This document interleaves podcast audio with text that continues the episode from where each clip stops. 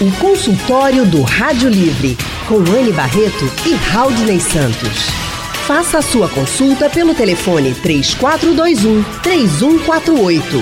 Na internet www.radiojornal.com.br. Consultório do Rádio Livre hoje vai falar sobre os 30 anos da política de redução de danos no Brasil. Essa política foi criada na década de 80 para controlar a epidemia do vírus HIV e da AIDS e combater o uso das drogas de forma mais humanizada.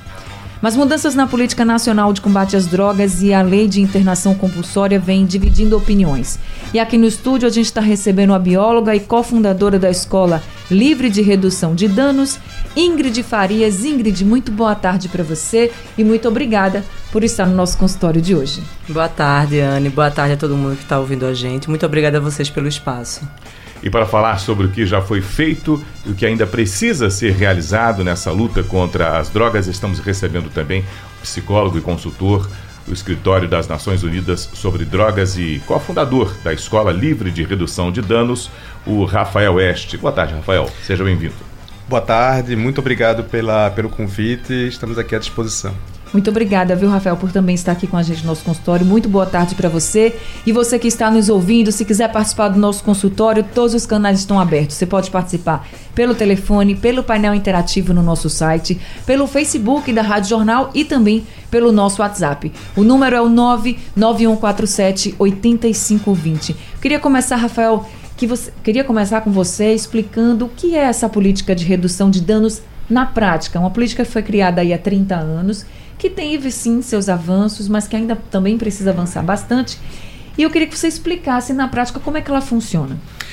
Bom, na prática, a gente sempre teve um olhar para o cuidado com pessoas que usam drogas, tratamento muito focado, onde o único objetivo é fazer com que as pessoas parem de usar drogas. Um objetivo, uma hipótese importante, uma lógica importante de ser pensada em épocas anteriores, mas aos poucos, na prática, foi se vendo que olhar apenas para parar completamente as drogas, muitas vezes as pessoas não conseguiam, não tinham vontade em relação a isso e às vezes não alcançavam essa abstinência em relação às drogas. Então começou a se fazer uma série de outras alternativas, não olhando apenas para a relação das drogas que a pessoa tem, mas olhando para a pessoa e as suas diversas situações. Então, às vezes a pessoa está em situação de rua, às vezes uma mulher que está sendo estuprada na rua, às vezes está sendo violentado, tem um histórico de exclusão, de pobreza, de fome, precisa tomar um banho, precisa de moradia, precisa de uma série de situações e que não necessariamente parar de usar drogas naquele exato momento é a única resposta resposta para vários problemas sociais em que a pessoa acumula. Da mesma forma, uma situação muito difícil em relação à violência. Às vezes a pessoa está ameaçada de morte por uma relação de mercado, de tráfico, de uma situação de violência extrema, e às vezes é muito mais proteger a vida dele do que necessariamente parar de usar drogas. Então, muitas vezes em relação a, a, a doenças, situações diversas, o fato da pessoa continuar com câncer não significa que ela não vai ser cuidada na área de saúde. O fato dela continuar com tuberculose tuberculose não ter superado aquela determinada situação não significa que ela não vai dar continuidade ao seu cuidado. Então a redução de danos vem na Europa, em vários países e ganhando força durante vários e vários anos, olhando para a pessoa sobretudo e suas diversas demandas que estão relacionadas no campo da saúde, também cuidando a relação do uso de drogas, seja para parar completamente, seja para que aquele uso não seja tão prejudicial. Por exemplo, se beber não dirija é um, uma tática de redução de danos. Você não está fazendo com que as pessoas parem de beber, mas está fazendo com que elas evitem um grande dano em relação àquele consumo que é um acidente de trânsito relacionado com álcool. Então, redução de danos é uma prática em que ela acumula abstinência, ela acumula a possibilidade de fazer com que as pessoas parem de usar drogas, mas ela também continua cuidando das pessoas mesmo que elas continuem usando drogas. Então, essa é a filosofia principal. Em 30 anos de redução de danos no Brasil, com várias experiências acumuladas, seja na ciência, nas universidades, em prefeituras e marcada no Sistema Único de Saúde. Então, a saúde, o princípio da saúde é um princípio universal de redução de danos. A gente não, não exclui a pessoa pela situação em que ela está é, submetida naquele momento. Então, os centros de atenção psicossocial, os consultórios de rua, toda a rede de atenção psicossocial, todos sistema único de saúde ele vem numa, numa filosofia cada vez maior de olhar para esse sujeito nas suas diversas questões de saúde social e aí sim você consegue cuidar da pessoa de uma maneira mais integral. Quando você deu o exemplo da mulher que está na rua, que está sendo estuprada, por exemplo, e aí vem a política de redução de danos, eu queria que você explicasse na prática como é que vocês agem num caso como esse. Olha, é, eu me deparei com isso em torno de 10 anos atrás, aqui próximo na Rua da Aurora, quando a gente estava começando a pensar o programa Atitude aqui em Pernambuco. A gente sempre atendia uma jovem ali na Ponte do Limoeiro e todo mundo perguntava e se incomodava com ela por que, que ela continuava usando crack por que ela continuava usando crack. Durante semanas, várias pessoas, inclusive eu, a gente muito incomodado porque ela estava usando muito crack. Um certo dia ela olhou para mim e falou: Olha, todo mundo aqui vem me perguntar por que, que eu não paro de usar crack. Mas ninguém me perguntou por que, que aquela pessoa, aquele caminhoneiro, ele vem para cá e ele, e ele me violenta sexualmente há vários e vários meses. Então ninguém é, me perguntou sobre isso, ninguém me perguntou por que, que eu não tenho pai nem mãe, por que, que eu estou há 10 anos na rua e por que eu não tenho lugar para comer.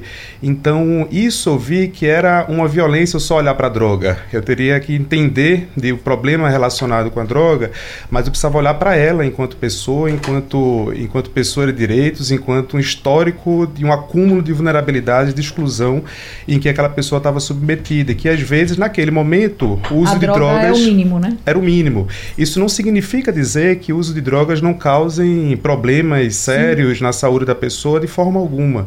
É, pelo contrário, mas é olhar para a pessoa, humanizar essa relação e ter muito cuidado, porque às vezes a gente coloca na droga uma responsabilidade é, uma justificativa de coisas que às vezes não se justifica. Às vezes a gente olha e muitas situações de olhar para a Cracolândia e colocar de que é, o crack ele é o responsável pela pobreza e por toda a violência. Na verdade, pobreza e violência é muito mais antigo do que a relação com crack. Isso não significa que o uso de crack não gere uma série de relações e situações sociais diversas, mas é olhar para isso de uma maneira mais sistêmica. E aí na, na, na UNGAS, em 2016, que foi a Assembleia Geral das Nações Unidas, foi muito discutido isso, principalmente os países da Europa, é, Estados Unidos, Canadá, que tem cada vez mais adotado política de redução de danos. A gente no, no seminário veio discutindo isso, quanto nos, em cinco continentes do mundo está se discutindo redução de danos e uma abordagem que po possibilite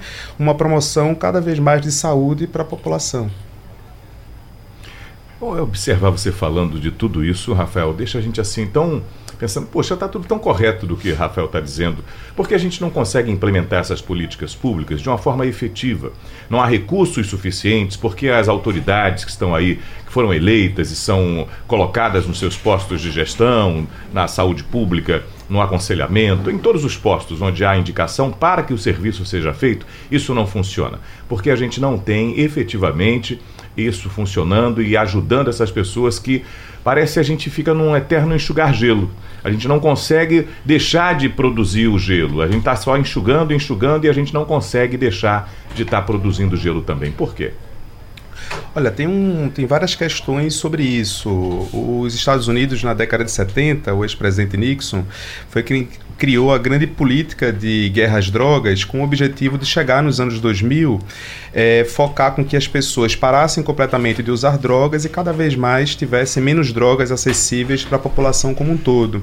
É, quando chega nos anos 2000, você tem um acesso cada vez mais diversificado, você tem um tipo de droga muito nociva em vários países e você tem uma análise que, na verdade, aquela meta estabelecida com esse tipo de política não conseguiu alcançar os resultados desejáveis, é, que era um resultado de guerra às drogas, de isso acabou elevando, aumentando o encarceramento e o sistema prisional, gerando também uma violência sistêmica e afastando muito um público com problemas relacionados com drogas do campo da saúde, do campo do cuidado. Isso tem sido muito questionado e tem sido muito refletido nos países qual a nova política sobre drogas que deve ser adotada. E aí é óbvio que também se depara em países como o Brasil com uma, um déficit histórico de desigualdade social, de exclusão e de ausência do poder público em várias áreas de poder alcançar resultados satisfatórios e criar um sistema público é, que dê conta disso tudo, considerando países super desenvolvidos, como do ponto de vista econômico, né, como é o caso dos Estados Unidos, que é o maior consumidor de drogas do mundo, né, e com mesmo trilhões de dólares investidos, não consegue interromper a sua fronteira com o México, por exemplo. E, por outro lado, você olha para o Brasil e o Sistema Único de Saúde, por mais que possa haver fragilidades, você tem uma grande oferta de, de campos, de, de possibilidades de tratamento e de cuidado para oferta à população, sem perder de vista as diversas dificuldades hoje o, e, e, e desencontros para a efetividade de políticas públicas, né? Agora, Ingrid, eu queria que você falasse um pouco sobre essas mudanças na nossa política nacional relacionados a esse combate ao uso de drogas e também sobre a lei de internação compulsória. Como é que você viu é, essa implementação dessa lei de internação compulsória, já que vocês estão falando aqui de uma política que vai olhar muito mais para cuidar da pessoa e depois ver, cuidar da situação dessa pessoa, da realidade que essa pessoa está, e depois e tratar, vamos dizer assim, não sei nem se esse seria o termo, vai cuidar desse, dessa situação da questão das drogas. Então, quando a gente tem uma lei de internação compulsória, é, que está dividindo muita opinião em todo o país, eu queria escutar de vocês que estão todos os dias trabalhando nessa redução de danos, encontrando exemplos como o Rafael colocou aqui, de pessoas que precisam de ajuda de uma forma geral e que na realidade daquela pessoa que está sofrendo violência, que está tá abandonada, que está, enfim, que está doente, as drogas acabam sendo aí um problema mínimo. Não que deixe de ser mais sério, que deixe de ser sério, como o Rafael colocou, mas acaba sendo o mínimo. Então eu queria ouvir de você que está aí na ponta, que está trabalhando, que está lutando, que está reduzindo danos né, no nosso estado, no nosso país. Como você enxergou a implementação dessa lei de internação compulsória? É, acho que é, esse ano a gente teve, na verdade, graves ataques a todo um processo histórico de lutas e de conquistas é, da inclusão da redução de danos dentro de várias é, ações e portarias, não só do Ministério da Saúde, mas também em outros ambientes da própria política pública, né? Então, no início do ano, quando o presidente é eleito, ele sanciona uma lei, né, que é uma lei que endurece a atual lei de drogas, né, a, a legislação nacional e que retira do, da política nacional a perspectiva e a possibilidade da gente atuar a partir da redução de danos, essa estratégia que a gente já tem registrada, que a gente já tem documentada a partir de pesquisas científicas realizadas que comprovam que é uma estratégia positiva no sentido de reduzir os danos causados à sociedade em torno da problemática e da questão do uso de drogas. Né? Então, eu acho que a gente vive esse momento político, que é um momento de ataque a essas políticas, que são políticas, na verdade, que garantem autonomia, que garantem direitos. E aí, essa, essa proposta de internação compulsória, né, esse projeto de internação compulsória, ele vem num contexto que é um contexto muito do que o Rafael cita, que é um contexto muito maior do que o uso de drogas apenas numa perspectiva do seu cuidado da pessoa que usa drogas. Ela vem num sistema também de controle. Né? Então, hoje, o que a gente vivencia no Brasil em relação ao uso de drogas é a possibilidade ou de você ser um usuário, né, de você ser é, internado compulsoriamente, ou de você ser um usuário e você ser preso. Então, essas são as duas possibilidades hoje para as pessoas que usam drogas na perspectiva desse, desse governo que a gente tem. Né? Então, é importante a gente pensar que é, esse projeto de internação compulsória é um projeto que, infelizmente, vai de contra tudo que a gente vinha construindo, inclusive no processo da luta antimanicomial do Brasil, que é desinstitucionalizar, né? que é deshospitalizar também as pessoas, tirar as pessoas dos hospitais psiquiátricos, desses espaços de internação. E, infelizmente, a internação compulsória ela vem encaminhando essas pessoas para espaços né, de comunidades terapêuticas que não são é, organizações que não são órgãos da política pública. São organizações privadas privadas que recebem dinheiro público para poder fazer essa ação. Então, existe um investimento enorme de dinheiro público né, dentro dessas entidades, dessas comunidades ao invés de a gente fortalecer uma política, como o Rafael já colocou, que já está, que já está estabelecida dentro da rede de atenção psicossocial, né, dentro da própria rede de assistência, de cuidado e atenção às pessoas que usam drogas. Então, se faz essa conexão também, aí, infelizmente, com esse, esse novo projeto né, de internamento que não está se dando só para as pessoas que usam drogas. Consultório do Rádio Livre hoje falando sobre os 30 anos da política de redução de danos no Brasil. Estamos recebendo o psicólogo Rafael West e a bióloga e redutora de danos Ingrid Assunção Farias aqui no nosso consultório. E Rafael, você queria falar um pouco sobre essa questão da redução de danos, que quando a gente fala no combate às drogas, tem a questão da internação, tem a questão da prisão, que a Ingrid até colocou aqui, e tem a questão da redução de danos. Como é que está isso no mundo inteiro? Como é que está isso aqui no Brasil? Olha, tem um grande paradigma que há muitos anos vem sendo discutido, principalmente por países da Europa, é, que é o seguinte: a nossa política de drogas ela sempre foi concentrada em três questões. A prevenção é falar diga não às drogas. O tratamento é você internar a pessoa para que ela pare completamente de usar drogas e a repressão você prender qualquer tipo de pessoa que esteja comercializando. Essa é a grande lógica e isso vem sendo questionado se de fato ela tem sido efetiva, porque passa anos e anos e essa lógica ela tem crescido o consumo, tem crescido problemas relacionados à violência, tem crescido situações diversas de problemas. Os países da Europa começaram a pensar isso de uma forma diferente, né? Os países da Europa, o Canadá, os Estados Unidos têm começado a rever essa política política, as próprias Nações Unidas, nas discussões de Assembleia Geral, colocando de que a prevenção ela tem dados científicos que muitas vezes você falar de diga não às drogas para uma determinada faixa etária de criança, você pode estar tá incentivando mais do que inibindo em relação ao consumo. Então, tem dados científicos e diretrizes internacionais para fazer uma prevenção mais qualificada. Do ponto de vista do tratamento, muitas vezes as internações compulsórias que foram adotadas em vários países, há evidências científicas sobre sobre resultados são mínimos, então na verdade a gente tinha uma hipótese de que internar, a pessoa passa a internação e ela fica em abstinência, ela segue a vida, não é um cálculo tão fechado dessa forma, na verdade você tem resultados bastante ínfimos né, de, de internação, então isso começou a ser requestionado também, o quanto pouca efetividade do ponto de vista da internação. E as próprias prisões, o Brasil tem os últimos dados do Conselho Nacional de Justiça, quase 800 mil pessoas presas e que isso não tem dado um reflexo direto na redução da violência, na redução de organizações criminosas, etc. Então, os países começaram a mudar essa lógica, e aí é onde entra a redução de danos, onde entra uma perspectiva mais científica de você lidar com a pessoa, de você é, perceber as possibilidades que existem, isso desde a contaminação de HIV, foram quando os próprios grupos de usuários de drogas pediram para o poder público seringas para seringas descartáveis para poder não aumentar o vírus do HIV na Europa e isso foi bastante questionado na época como se fosse algo do ponto de vista de estímulo ao consumo, mas pelo contrário foi o que mais reduziu o HIV na Europa e isso deu um olhar e abriu do ponto de vista no Brasil de que a gente precisava olhar não só para a droga, mas olhar para a pessoa.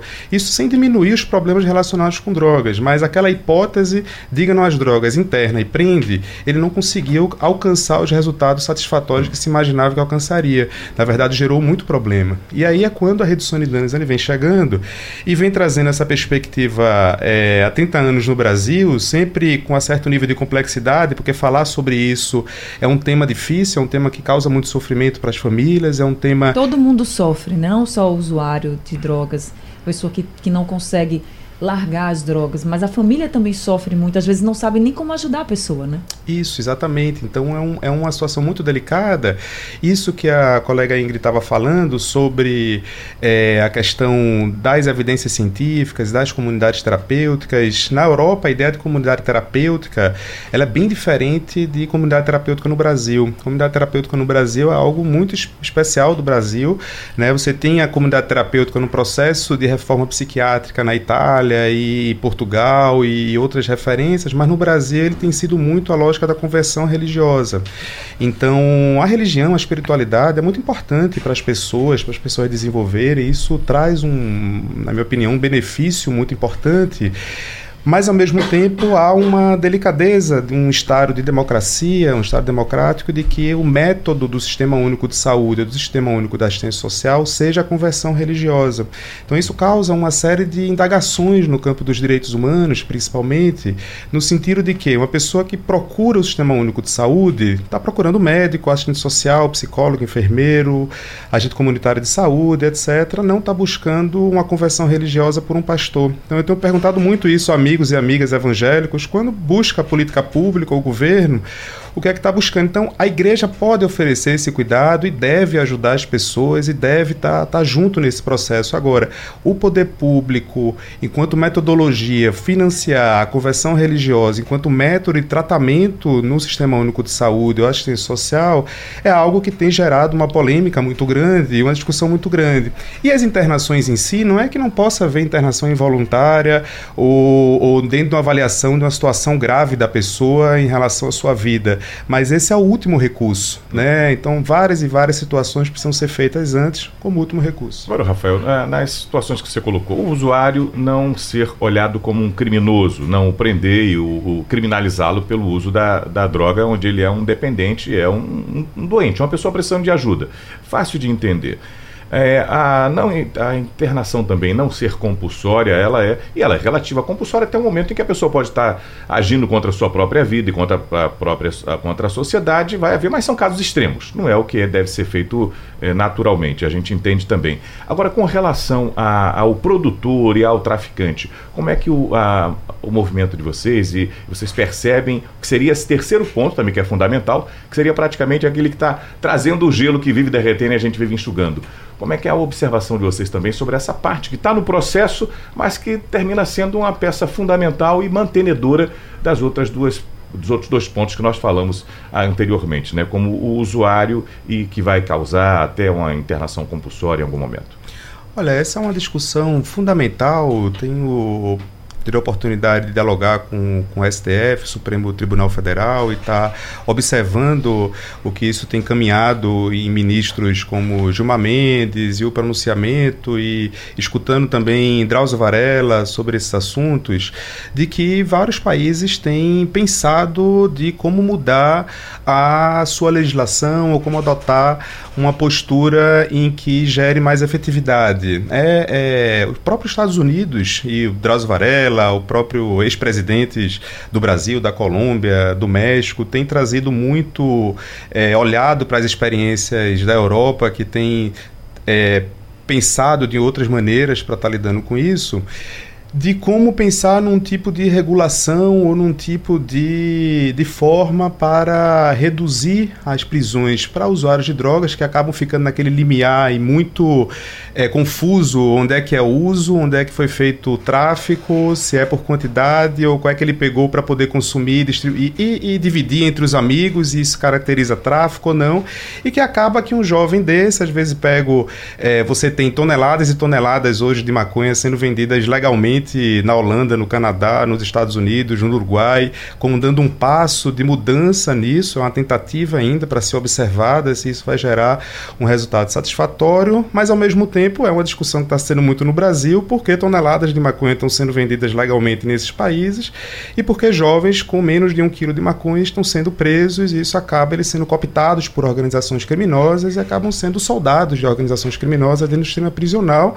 E na ressocialização que se imagina que vai vai sair de uma outra forma, acaba saindo com várias dívidas com essas organizações criminosas, gerando uma violência ainda maior.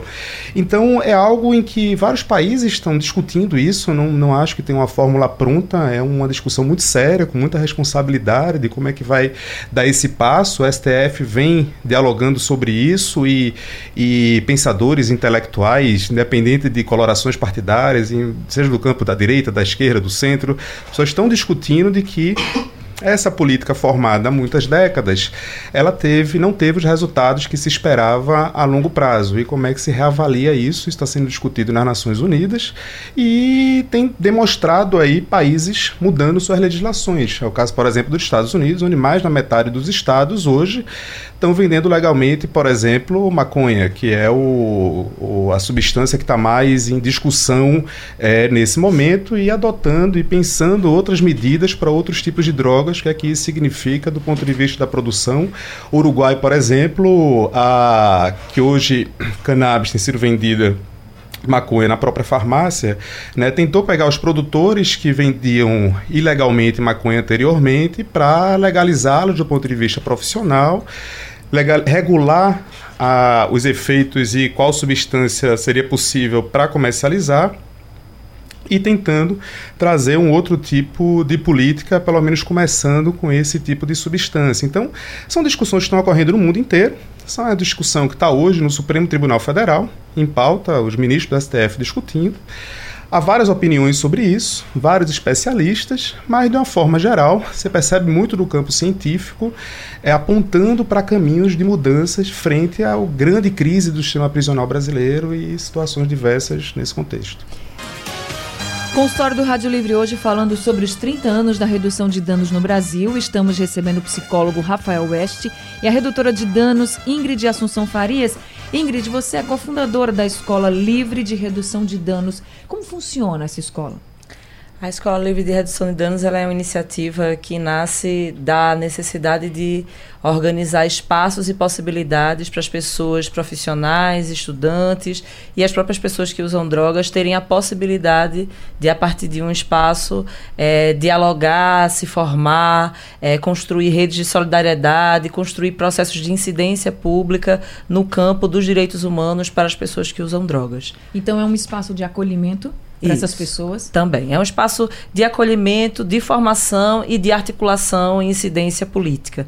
Né? Então a gente entende que é uma organização hoje que nasce da necessidade do momento mesmo político, de fortalecer a redução de danos como sendo a estratégia bem sucedida para o cuidado e acolhimento para as pessoas que usam drogas dentro da política pública, mas também da necessidade que a gente tem de produzir espaços de reflexão, né, de formação, né, espaços onde esses redutores e redutoras de danos que já atuam nesses serviços, que já atuam é, na ponta, né, cuidando dessas pessoas, que elas também possam se fortalecer, se organizar, se atualizar para poder continuar atuando, especialmente a partir do compartilhamento de informações e de experiências, como a gente fez agora há pouco com o livro. Inclusive tem esse livro aqui, né? Limites da correria, redução de danos para pessoas que usam estimulantes. O que tem nesse livro? O que traz esse livro, Ingrid? O livro ele traz sete experiências internacionais. Ele é um livro que foi organizado pela, é, pela Mainline, né, que é uma organização holandesa. Teve apoio do governo é, alemão e sistematiza no mundo inteiro sete experiências de redução de danos que são experiências bem sucedidas de redução de danos. Né? Então aqui a gente vai falar sobre o programa Atitude aqui em Pernambuco como sendo uma dessas experiências com referência à questão de moradia que o programa Atitude executa aqui, mais experiências no Uruguai, né, experiências experiências na África do Sul, na própria Holanda, na Indonésia, que é um país que tem uma política, uma legislação de drogas bastante endurecida, mas que também tem possibilidades de pensar né, essa perspectiva de atuar a partir de uma outra lógica, o cuidado com as pessoas que usam drogas. Então, o livro ele traz experiências que mostram cientificamente que o cuidado, o acolhimento e a possibilidade de garantia de direitos humanos para essas pessoas possibilitam a transição de realidade. Né? Então, hoje o nosso grande desafio também é desafiar a sociedade a pensar que, na verdade, o maior problema que a gente tem com o uso de drogas no Brasil é o problema com o uso de álcool. Né? E é um problema que a gente pouco fala, pouco debate, pouco dialoga com a juventude. A gente não tem educação para o uso de álcool. Né? E essa é uma grande questão que a gente tem tentado também trazer à tona no sentido da gente poder pensar de forma sistemática né, o que é a prevenção. Consultório do Rádio Livre hoje falando sobre os 30 anos da redução de danos no Brasil. A gente está chegando ao fim. Rafael West, você que é psicólogo, cofundador da Escola Livre de Redução de Danos, o que você pode dizer para as pessoas que estão nos ouvindo agora que precisam desse acolhimento e dessa ajuda? É, buscar apoio e acolhimento no Sistema Único de Saúde, no CAPS, no consultório de rua. E eu gostaria de aproveitar para parabenizar o programa Atitude, né, gerações pernambucanos e pernambucanas, o, a sociedade que criou e desenvolveu o programa Atitude há tantos anos, hoje com esse reconhecimento do governo federal da Alemanha e conectado com quatro continentes do mundo de experiências nesse livro que foi lançado essa semana. Convido a todos a dar uma olhada, se informar, conhecer. Gostaria de registrar e parabenizar é, Pernambuco por esse movimento, por esse programa e encorajar a continuidade desse programa e o fortalecimento do poder público, do governo do estado, de, de prefeituras que podem colaborar nesse caminho. Então, muito obrigado pelo convite e espero contribuir em outra oportunidade. Obrigada a você também por ter vindo, gente. O programa Atitude ele acolhe pessoas que estão utilizando drogas e também os familiares, que é muito importante também, que a gente sabe que é um sofrimento muito grande para os familiares. Ingrid, eu também queria agradecer muito a sua participação aqui com a gente. Eu queria que você deixasse um contato, pelo menos da Escola Livre de Redução de Danos, já que você disse que é um local também para acolhimento, para que as pessoas entendam que por que estão passando por aquela situação e também descubram os seus direitos. Então, deixa aqui o contato para quem está nos ouvindo. A gente gostaria muito de poder ouvir e conversar com todos aqueles que se interessam por esse tema e têm interesse, inclusive, de contribuir com essa pauta né, e pensar outras alternativas aí a esse modelo de cuidado. Então, vocês podem achar a gente em todas as redes sociais, na né, Escola Livre de Redução de Danos, e a gente também tem um e-mail que é escola livre redução de danos arroba gmail, que também pode ser é, um canal de contato com a gente. Então, mandem suas mensagens, mandem seus contatos que a gente, ano que vem, tem muitas atividades a fazer. Ingrid, Rafael, muito obrigada por vocês estarem nesse consultório. Foi um consultório muito esclarecedor. A gente sabe que esse é um debate que ainda vai ter muito pano para manga, né? É um desafio muito grande para o Brasil e para o mundo. Mas vocês contribuíram, tenho certeza, dando muitas orientações para os nossos ouvintes. Obrigada. Estejam sempre, sejam sempre muito bem-vindos aqui no consultório. Muito obrigado. Obrigada. Para quem não conseguiu ouvir o consultório, daqui a pouquinho ele está no site da Rádio Jornal. Rádio Jornal. Em primeiro lugar, o tempo todo.